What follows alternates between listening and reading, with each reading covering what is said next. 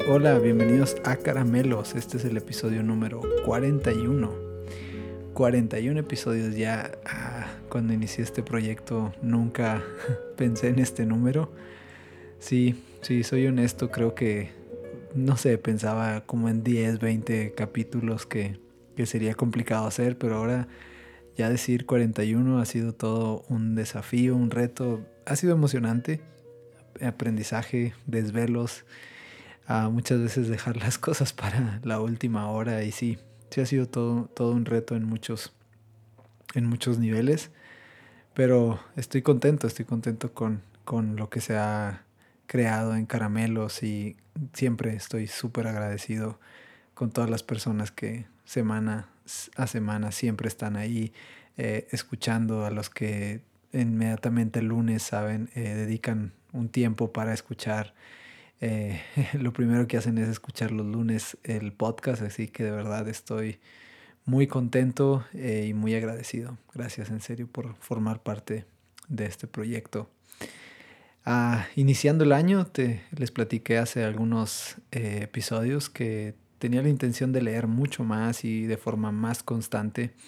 Sí por el podcast, pero también por proyecto personal y ir desarrollando mucho más la habilidad de, de leer. Ah, uno de mis sueños es poder escribir algún día un libro. Y sí, creo que antes de escribir tengo que leer lo suficiente como para poder escribir. No sé si ese, si ese día llegue de poder escribir un libro, pero al menos uh, sí, quiero acercarme mucho más a textos y desafiar mi forma de pensar y, ¿por qué no ayudar a muchos otros a que también desafíen su forma de pensar y pensar en nuevos ángulos, nuevas perspectivas de todos los temas que se puedan abarcar de la vida misma, por así decirlo.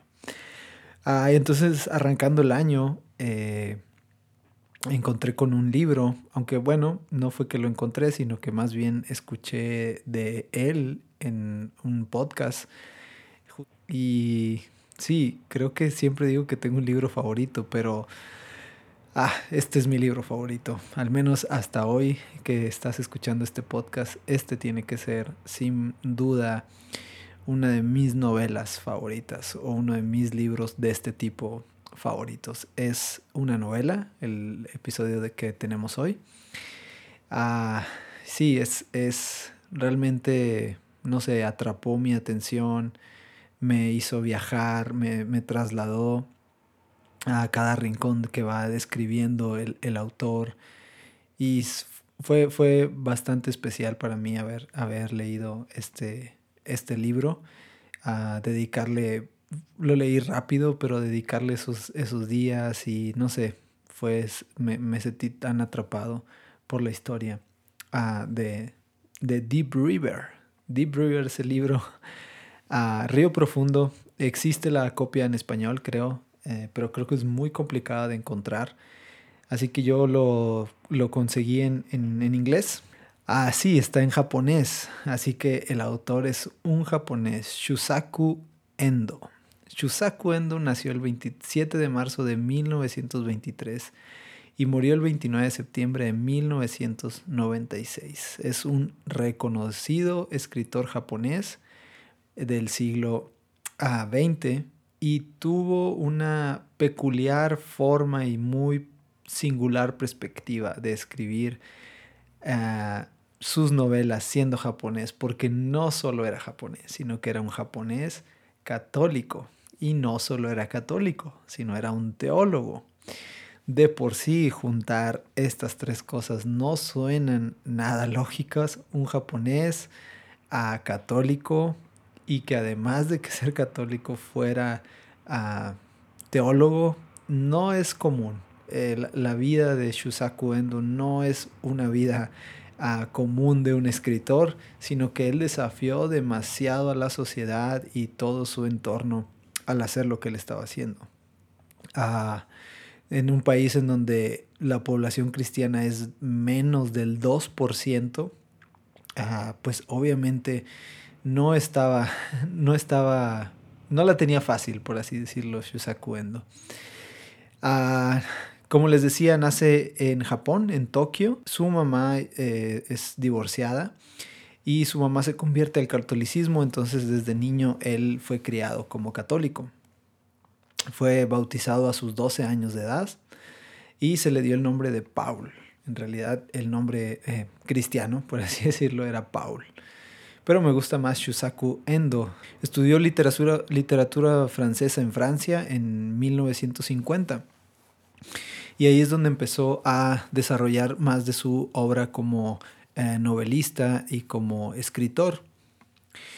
Lo interesante de Shusaku Endo es que la mayoría de sus ah, novelas siempre tienen un reflejo, un espejismo de lo que fue su niñez, de lo que fue ser un forastero, de la cantidad de lugares que tuvo que eh, mudarse y vivir, además de una lucha que él libró contra la tuberculosis. Entonces todas sus novelas y sus escritos siempre tienen un, les digo, un tipo espejismo de lo que él vivió a, a lo largo de su vida. Su fe católica siempre estuvo reflejada en todas sus obras, 100%. De hecho, yo me atrevería a decir que son eh, novelas teológicas. Ni sé si existe ese, ese término, creo que sí. Ah, pero sí, sus, todas sus novelas tienen una fuerte carga teológica eh, en, en su forma de explicar, en su forma de interpretar y de entender a Dios en todos los sentidos aunque solo he leído Deep River, sé que tiene otras obras y su carga siempre, siempre está muy marcada. Shusaku Endo es el famoso eh, creador de la película Silence, que estuvo nominada al Oscar, creo, por ahí el 2017. Shusaku Endo era un verdadero maestro en crear personajes que lucharan con dilemas morales, sociales, ah, y que sus decisiones siempre terminaban de alguna forma trágica.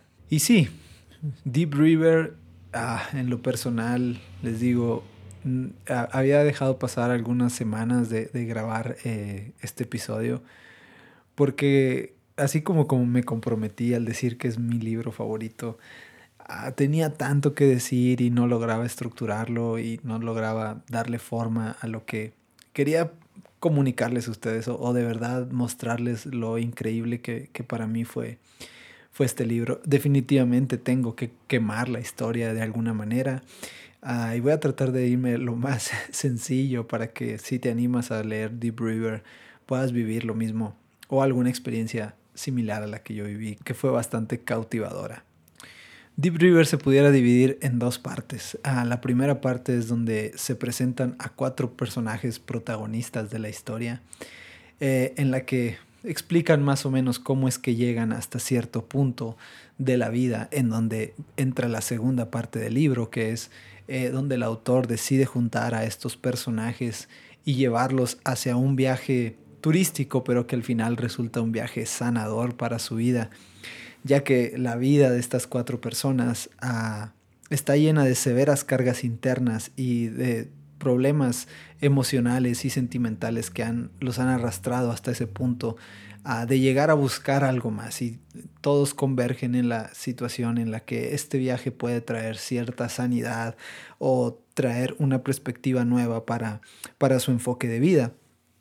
Uh, y entonces les digo, la, la, son cuatro estos personajes y el autor empieza narrando en cada los primeros capítulos la historia de cada uno de los personajes. El primer personaje que, con el que inicia y desde ahí el libro, no sé, para mí fue tan especial es Isobe. Isobe es un trabajador japonés que su esposa recién ha muerto de cáncer y, narra el inicio de la parte uh, de cómo, uh, sí, cómo muere su esposa, eh, cómo pierde la vida ah, luchando contra el cáncer en un hospital.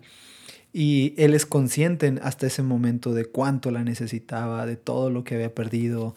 Ah, y no, ella muere antes, eh, antes de morir, perdón, ella le da una indicación y le dice, búscame porque voy a reencarnar en alguien. Entonces, uh, él empieza con toda esta historia, cae en, un, eh, en una etapa en donde, sí, de alguna está deprimido, está tratando de entender lo que la esposa le dice. Y sí, él, él es Isobe. Aparece Mitsuko, una joven eh, universitaria que es muy atractiva, pero a la vez es muy uh, cínica, sí, que le gusta la fiesta, anda de aquí a allá, ah, no cree en Dios, ve, ve, ve, a ciertas personas en cuanto a las creencias de Dios es como, ah, como inferiores, como si les faltara algo de inteligencia y de su capacidad como de ver el mundo real. Entonces aparece Mitsuko y Mitsuko eh, aparece otro personaje en la historia de Mitsuko que es Otsu él es mi personaje favorito. Y ahorita van a entender quién es Otsu. Uh, Otsu era un compañero de ella que es, era como el típico nerdo, así que, no sé, todos se burlaban de él, el que le hacían bullying. Uh, y además de todo eso, él era católico. Abro un paréntesis. Otsu, en mi opinión, es el reflejo de Shusaku Endo durante todo el libro.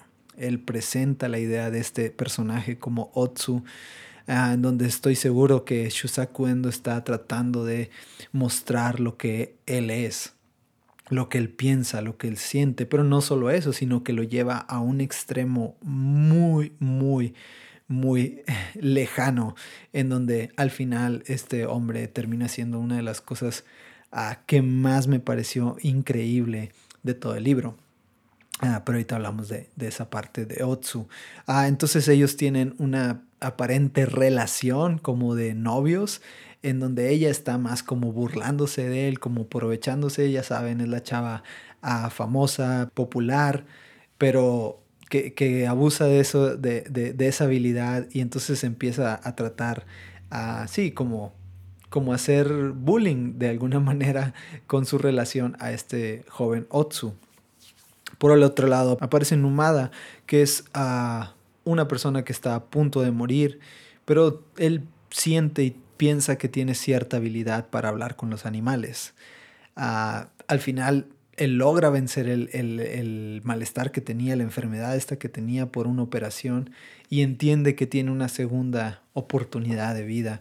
Y, y está tan, eh, sí, tan interesado en esta parte y en esta habilidad en donde él solo siente cierta conexión con los animales y no lo puede tener con otras personas, sino uh, solo existe ese, ese espacio, esa habilidad que tiene y que desarrolla aparentemente solo de hablar con animales y lo disfruta tanto que va en búsqueda de encontrar algo mucho más profundo de por qué puede entender animales y buscar esa parte en, en, este viaje.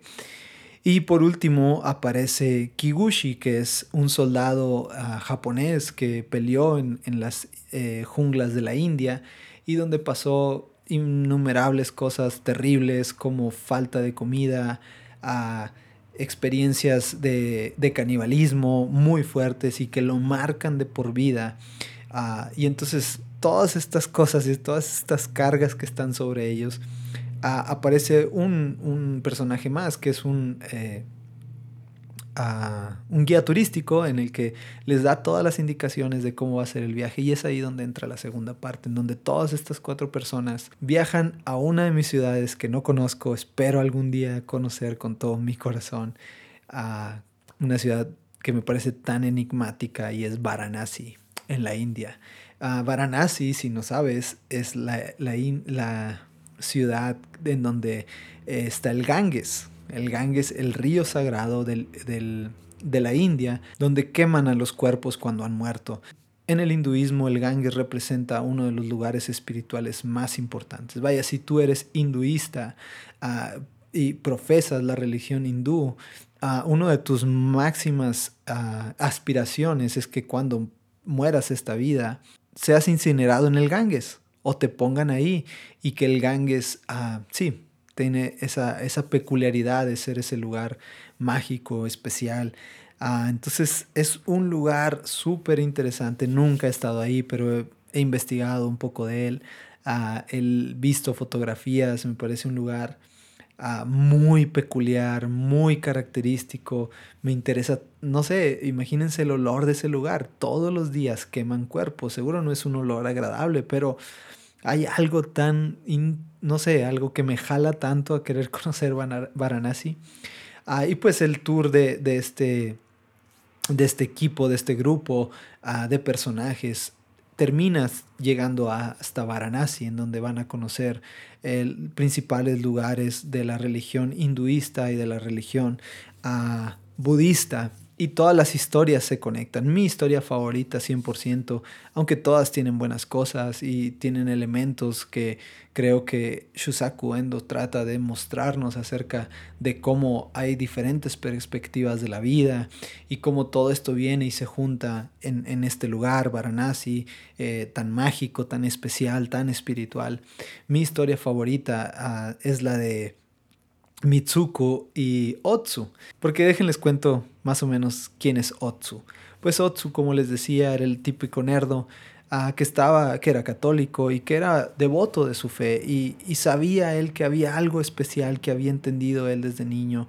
Entonces busca aprender mucho más de esto al, grado de que él termina ah, queriendo saber mucho más de ese Dios y entra en un seminario, después de ese seminario él tenía ciertas ideas raras y lo mandan a estudiar a una universidad en donde está siendo preparado para ser un sacerdote.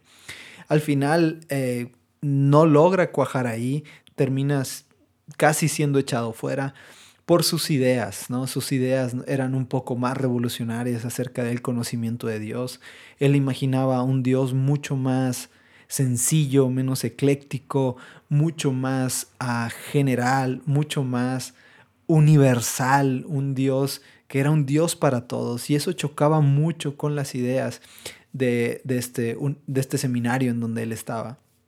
Y termina uh, vagando por algunos lugares y eh, eh, su historia llega a dar hasta Varanasi, en donde ah, por algunos contactos Mitsuku se entera que él está en Varanasi y decide emprender esta, esta aventura para también encontrar a qué estaba pasando con Otsu. Y es ahí donde, ah, en general, creo yo que ellos estaban enamorados. El libro nunca lo dice, o más bien Mitsuko estaba completamente enamorada de Otsu.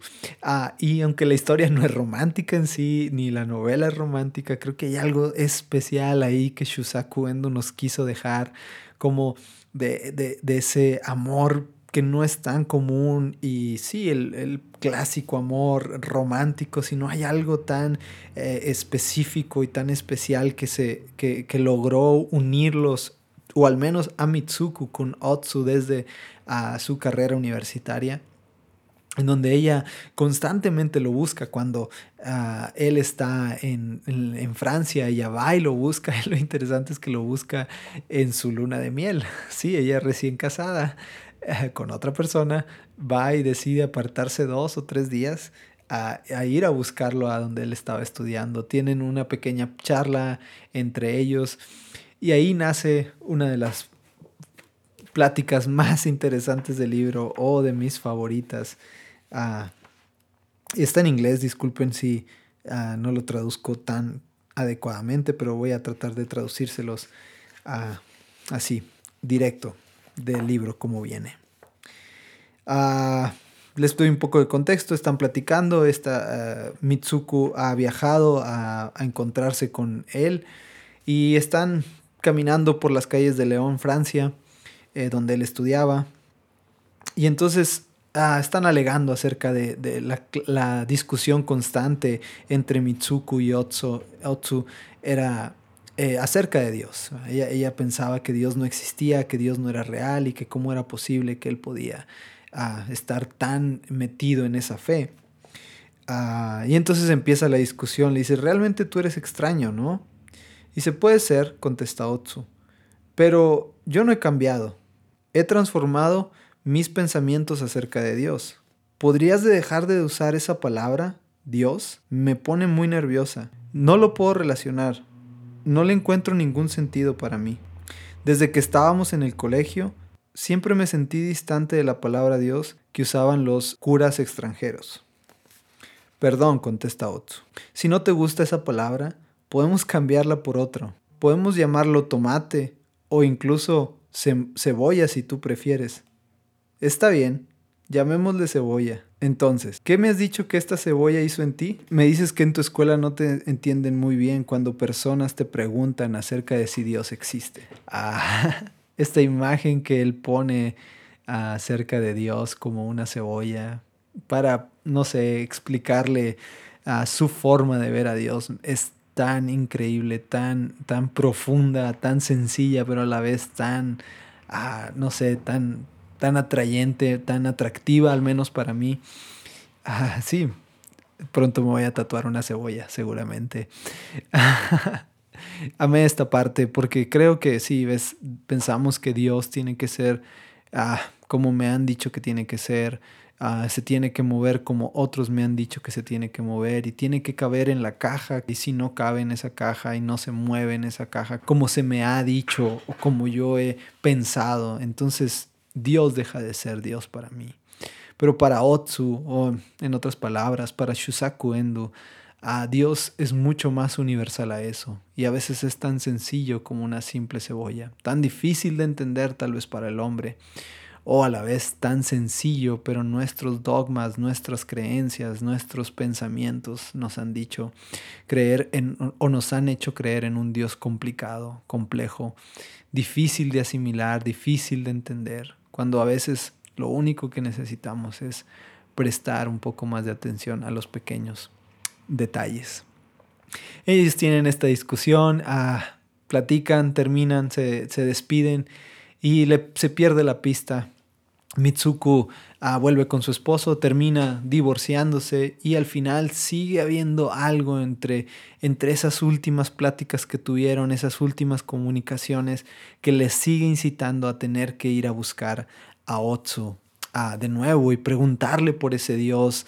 Eh, y ves esa parte donde, no sé, se me hace tan romántico porque sí, ella estaba interesada por ese Dios, ah, de esa cebolla de la que Otsu le habla.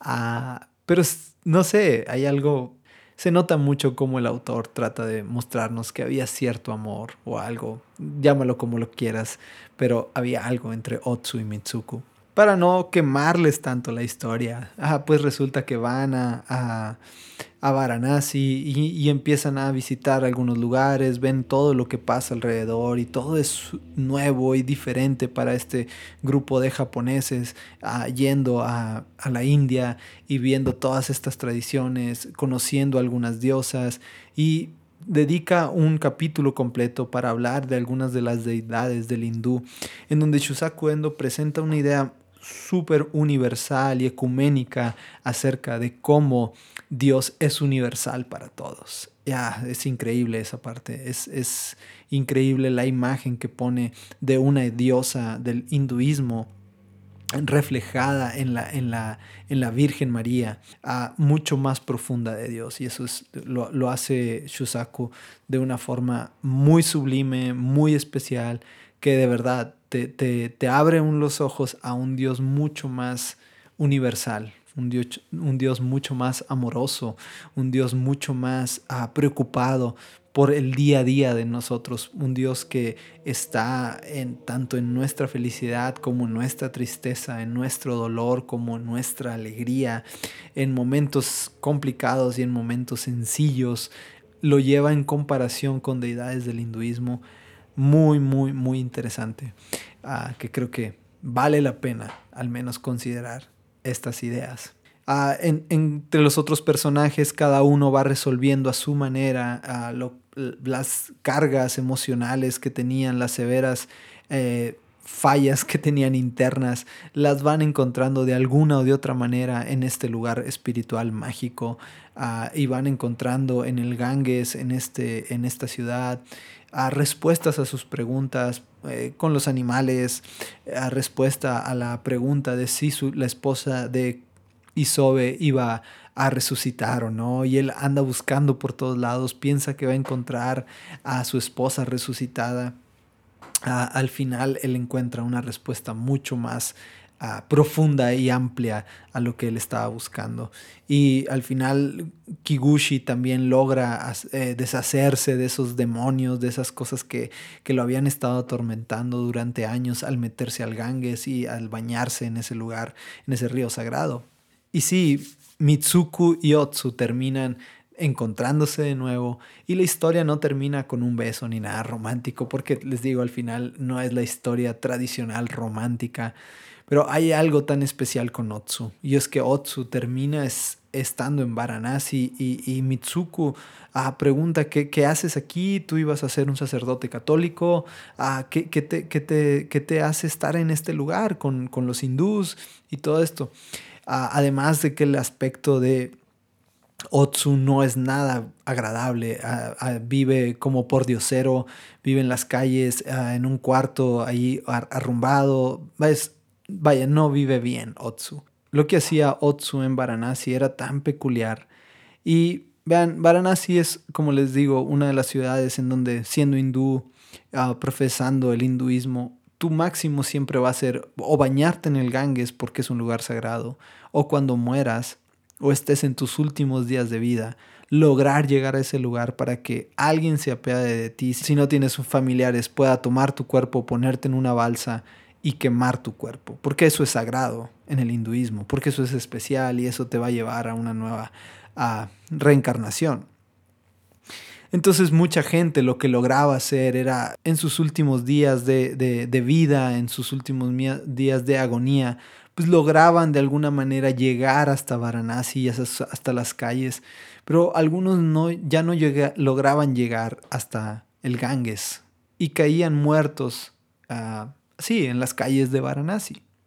Y lo increíble de Otsu es que ah, su trabajo o lo que él había decidido hacer era todas las mañanas salir temprano, tomar a estas personas, darles algo de agua y, y aliento en sus últimos minutos.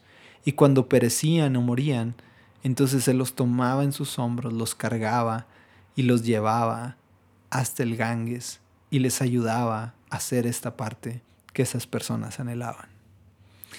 Ah, Shusaku Endo termina con estas líneas, esta parte de la historia, que sí, tienen que ser mis favoritas por siempre. Voy a tratar de traducirlo de nuevo. Y dice así, oh Dios, Otsu ofrece una oración. Tú cargaste la cruz en tu espalda y subiste el monte Golgota. Ahora yo imito ese acto. Un singular humo nacía de los funerales ya en el Ganges. Otsu sigue orando. Tú cargaste todos los dolores de los hombres en tus espaldas y subiste el Golgota. Y ahora yo te imito. ¡Wow! Ah, Mientras Otsu está diciendo eso, él está cargando a una persona que acaba de fallecer y la va a llevar al Ganges. Ah, hay algo tan especial en eso, hay algo tan profundo en Río Profundo. Deep River ah, tiene que ser una de mis novelas favoritas, como lo dije. No sé, tiene tema de amor, tiene tema de resurrección, ah, de lo que Dios es para todos y por todos, de que es tan sencillo pero a la vez tan profundo. Sí, Dios es una cebolla, según Shusaku Endo. La historia no termina tan bien para Otsu. Es confundido por ser parte del. Ah, por un fotógrafo que era parte del grupo que se metió en donde no debía y tomó fotos donde no debía. Y es golpeado tan fuerte Otsu que termina. Ah, no, no, nada bien para esto. El libro termina justo en donde Mitsuku pregunta qué le ha pasado a Otsu. Y simplemente la respuesta es, no está nada bien. Y ahí termina el libro. Ah, hubiera deseado mucho más de Deep River, ah, una conclusión más profunda, pero ya si lo pienso bien, creo que termina de la mejor manera en donde ah, a veces las cosas no terminan bien. A veces ah, el camino en el que estamos no termina como pensamos, pero, pero al final el llamado de Otsu tiene que resonar como un eco en la vida de todos nosotros. Hemos sido llamados a imitar a Jesús. Pensamos que Jesús, ah, pensamos en eso como un estándar tan alto, cuando vemos es, es tan sencillo, simplemente cargar las penas de otros en nuestra espalda y caminar y subir junto con otros ah, el sufrimiento, sufrir y vivir la cruz junto con otras personas. Deep River quisiera, quisiera poder expresar mucho mejor lo que ha sido para mí, pero sí, es mi novela favorita hasta el día de hoy. Ah, que la cebolla les bendiga. Nos vemos hasta la próxima. Bendiciones.